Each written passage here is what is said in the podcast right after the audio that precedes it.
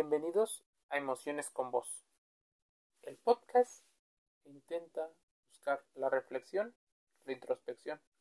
El tema de hoy, cinco manifestaciones de la envidia. Te preguntarás, ¿qué es la envidia?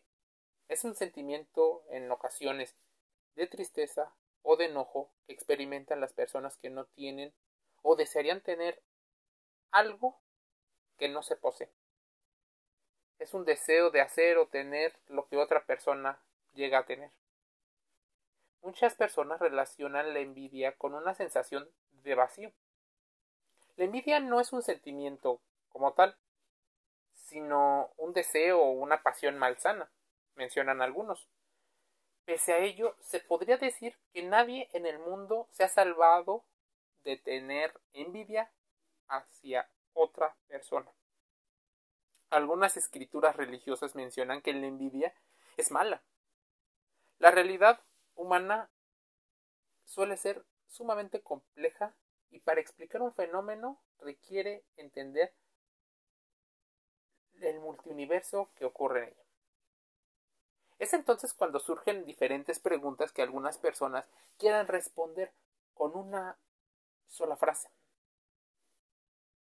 La humanidad y sus pensamientos no son tan sencillos. Pero el que no sean tan sencillos no nos debe de meter en la polémica de que entonces nada tiene explicación, todo podría ser subjetivo. No. La envidia es esta pasión o esta sensación que se tiene que sobrellevar. Afecta a muchas personas. Y nadie realmente digno de envidia entonces, decía Arthur Schopenhauer.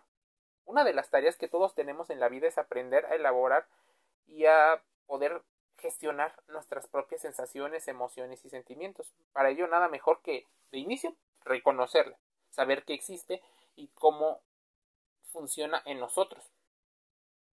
Pero te preguntarás, ¿cuáles son las manifestaciones de esta envidia? Bueno, muchas personas suelen utilizar el sarcasmo como una forma de envidia.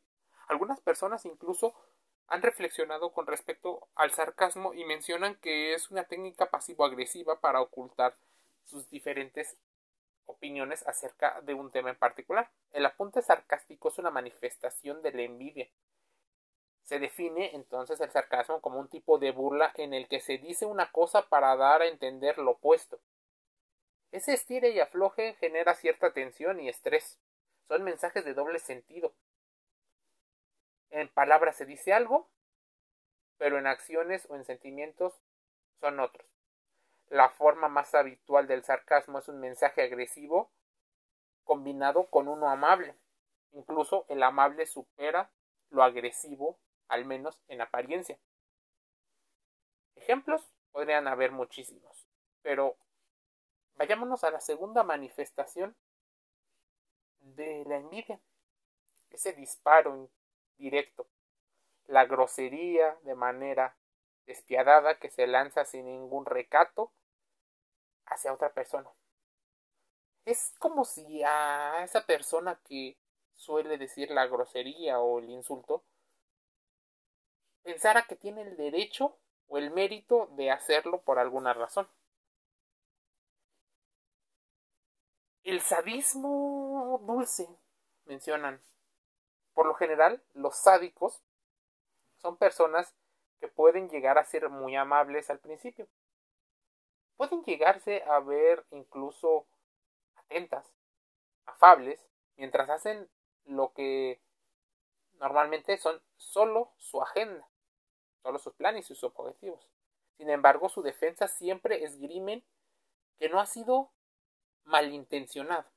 Ya saben, falsa humildad, técnicas pasivo-agresivas. Por ejemplo, en ese sadismo sutil, le pides un favor importante y el otro, después de comprometerse, lo olvida. Después se excusa contigo e intenta que entiendas que su intención no ha sido la de perjudicarte, o lo que, sin querer, te queman algunas de las acciones que normalmente vas pensando. Así, existe una maldad encubierta, probablemente de manera directa o tal vez de manera inconsciente. Pero es tan sutil que es difícil de comprobar para muchas personas. Por eso, su gran efectividad en muchas de las estrategias de persuasión y de manipulación.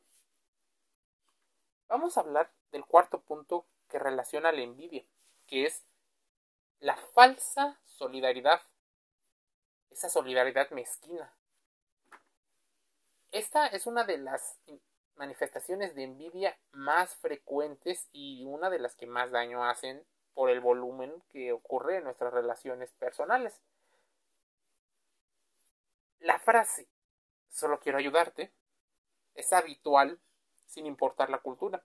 Corresponde a aquellas personas que suelen entrometerse en situaciones íntimas o asuntos personales que tal vez no los invitaron o no están capacitados para hacer. Son gente intrigante. Con la información que consiguen, arman misterios y enredos que pueden generar mucha confusión en el entorno. Esos monos voladores que normalmente apoyan ciertas causas. Las personas que se les dice amarranavajas o creadores de problemas. Normalmente, estas personas que suelen vivir en el conflicto se nutren constantemente de la tensión y de cómo las relaciones van girando en torno al poder de la información que tienen. Esa solidaridad donde ellos aparentemente te ayudaron, realmente tiene que ver con un juego de poder y, como decimos, de manipulación. El quinto síntoma o sensación de envidia tiene que ver con el que se compara y gana.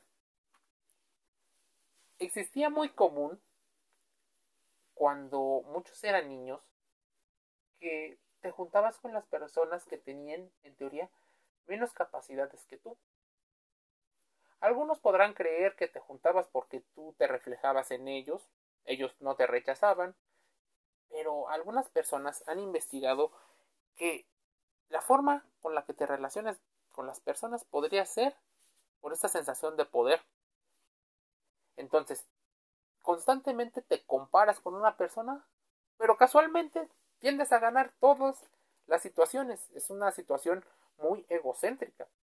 Siempre se comparan con los demás y siempre necesitan encontrar una manera de ganar. Son necios y necesitan ganarle al mundo. Nadie es mejor que ellos. Ellos tienen las mejores respuestas y tienen posiblemente las soluciones a todo. Si tú te has visto en alguna de estas cinco o más manifestaciones de envidia, es importante que sepas entender por qué se originan. Constantemente existen detonadores o gatillos que suelen activar ciertas acciones en nosotros y eso porque hemos aprendido mediante la adaptación y la imitación que esas son las formas en las que nos sentimos en control, libertad y empoderados. Así, todas las manifestaciones de la envidia son también expresiones tal vez de inseguridad o de intento de tener mucho mayor control. Ocurren porque las personas no logran verse a sí mismas de manera autónoma, sino que miran a través del lente de los demás. Los logros y satisfacciones ajenos les irritan y les crean vacíos, activan tal vez esos vacíos generan insatisfacciones. Emociones con vos cierra una sesión el día de hoy invitándote a la contrastación de información, a la reflexión y a buscar identificar en ti las emociones que se activan. Te envío un saludo.